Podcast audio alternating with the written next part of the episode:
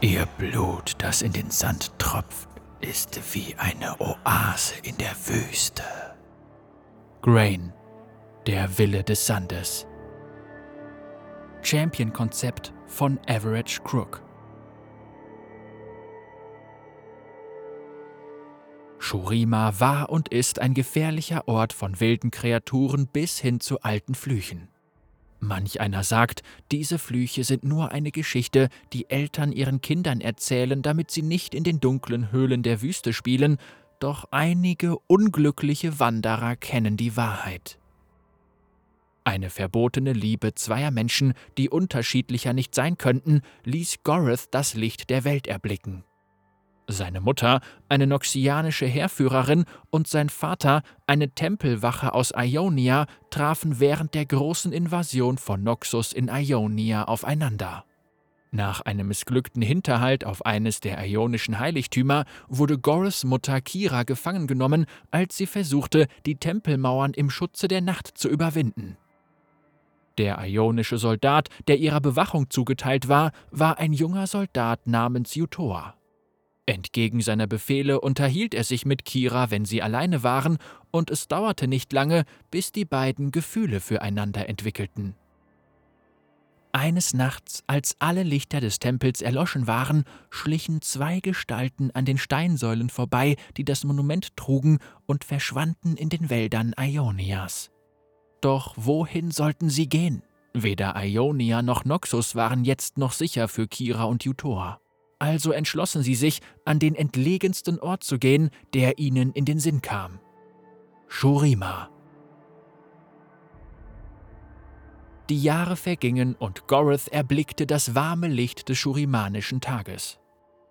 Er hatte eine schwere Kindheit, immer auf der Flucht vor Assassinen, die Noxus und Ionia schickten, um Kira, Jutor und die Ausgeburt, wie sie ihren Sohn nannten, zu meucheln.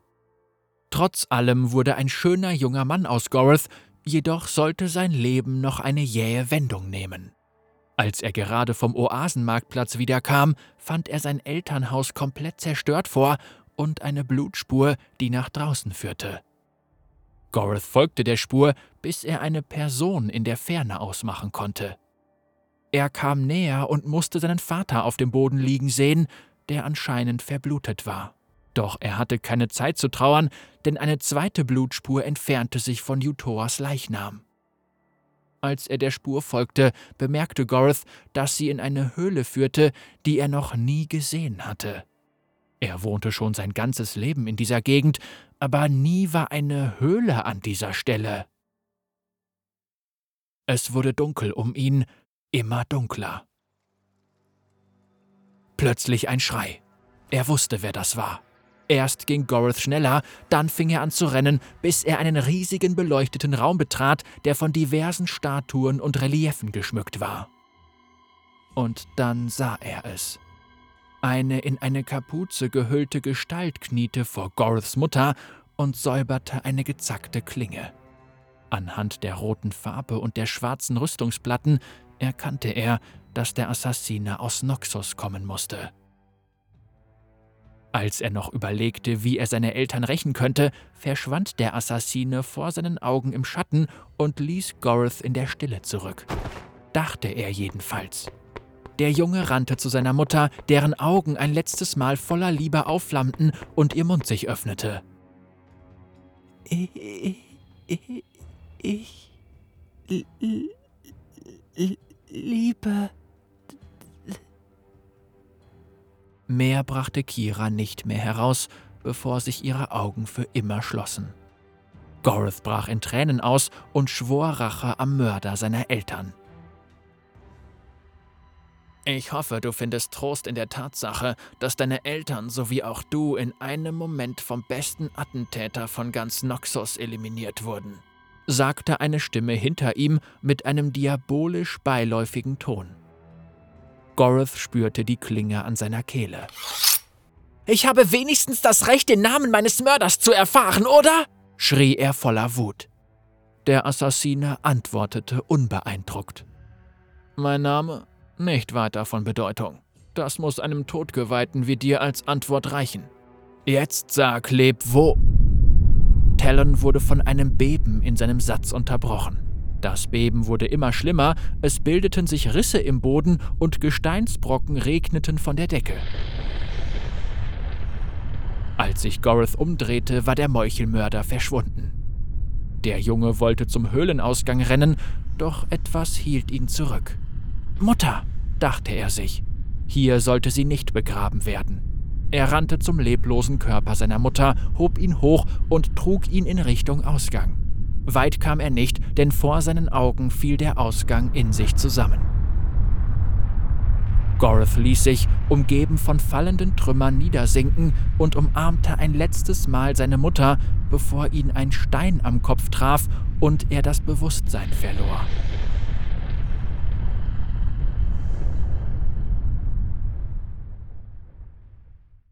Aufwachen, Sterblicher! Ich sagte aufwachen! Sagte eine dämonisch kommandierende Stimme in Goreths Kopf. Wer ist da? Was willst du von mir? fragte er angsterfüllt. Du bist nicht in der Position, Fragen zu stellen, Kleiner, antwortete eine andere Stimme, die wie sein Vater klang. Und noch eine Stimme fing an zu reden. Ich habe dir das Leben gerettet, du undankbares Balk! Goreth erkannte die Stimme seiner Mutter und öffnete schlagartig die Augen. Als er sie aufschlug, fand er sich oberhalb der Höhle wieder, es war mittlerweile Nacht. Als er versuchte aufzustehen, musste Goreth mit Erschrecken feststellen, dass seine Beine komplett zertrümmert waren. Langsam, Kleiner, du wirst wohl nie wieder laufen können, sagten alle drei Stimmen im Chor. Doch vielleicht musst du das auch gar nicht. Du möchtest doch sicher deine Eltern rächen, oder? Ich kann dir dabei helfen. Aber wie? Ohne Beine werde ich mich nie am Mörder meiner Eltern rächen können. Wie willst du mir helfen? ich dachte schon, du fragst nie.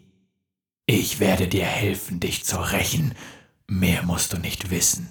Doch es gibt eine Bedingung. Du musst mir deinen Körper zur Verfügung stellen. Ich werde deine Rache vollbringen, jedoch wirst du mein Wirt sein. Du sagst es so, als hätte ich eine Wahl. Nun gut, tu, äh. Er hatte es noch nicht ganz ausgesprochen, da wurde er schon von Sand umhüllt und schon wieder wurde alles schwarz um Goreth. Der Boden erschütterte und ein riesiger Sandsturm walzte über das Land und begrub alles unter einer großen Sandschicht. Im Auge des Sturms sah man eine Gestalt, halb Mensch, halb Sand. Eine Frage habe ich aber noch. Wie ist dein Name? Fragte Goreth zögerlich. Die Stimme brauchte eine Weile, um zu antworten. Mein Name ist Grain. Champion-Konzept von Average Crook.